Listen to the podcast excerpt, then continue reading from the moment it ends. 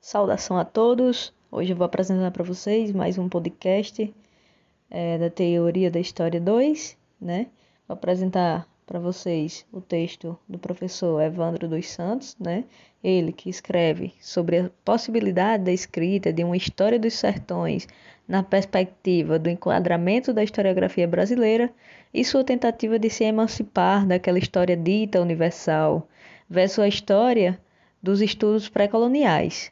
Então, para isso, entende que a construção do sertão é feita a partir do olhar europeizado e arraigado numa dimensão que se constrói enquanto narrativa espacial e temporal.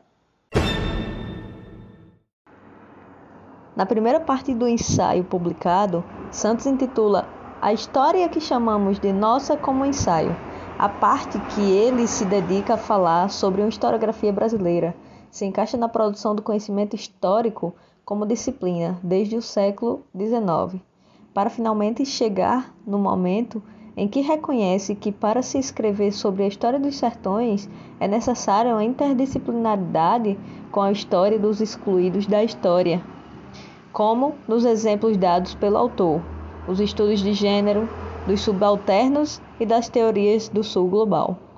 Essa constatação é importante, porque, do ponto de vista dele, a história se escreve do ponto de vista, em grande parte, europeu sobretudo no âmbito do regime de historicidade futurista, em que a história se enquadrava numa linha universal para todas as narrativas.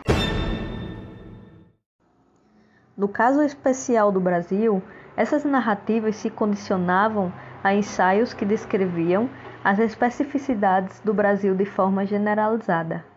Os principais escritores que o fazem são Chico Buarque de Holanda, Caio Prado Júnior e Gilberto Freire. Esse gênero literário, marcado pelo ensaio, é, de fato, herança do esboço historiográfico europeu. O autor frisa na página 443 que, abre aspas, ainda era na forma de ensaio que se arriscava a dizer o Brasil, fecha aspas.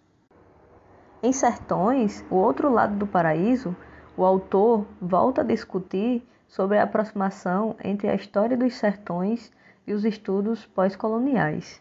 No entanto, ressalta que essa interação, mais as citadas anteriormente, como os estudos de gênero e a psicanálise, não corresponde diretamente a uma ruptura com o projeto Metropolitanos.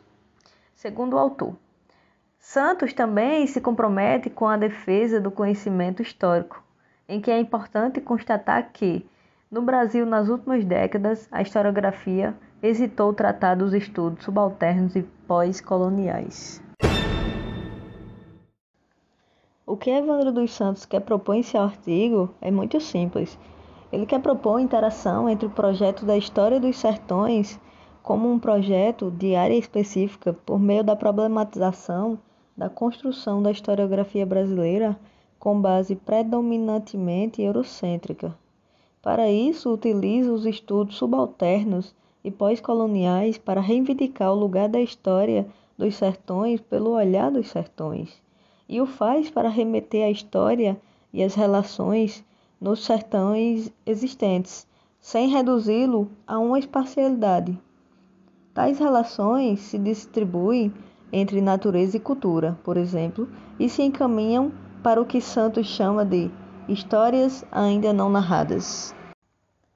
Bem, essa foi minha contribuição e minha referência foi unicamente o artigo publicado na revista de História Século, é, na cidade de João Pessoa, no volume 24, número 41, as páginas 441 a 452, no ano 2019, intitulado Ensaio sobre Diversidade Historiográfica: Como Escrever e Reconhecer a História dos Sertões a partir de novas e velhas epistemologias do professor Evandro Santos.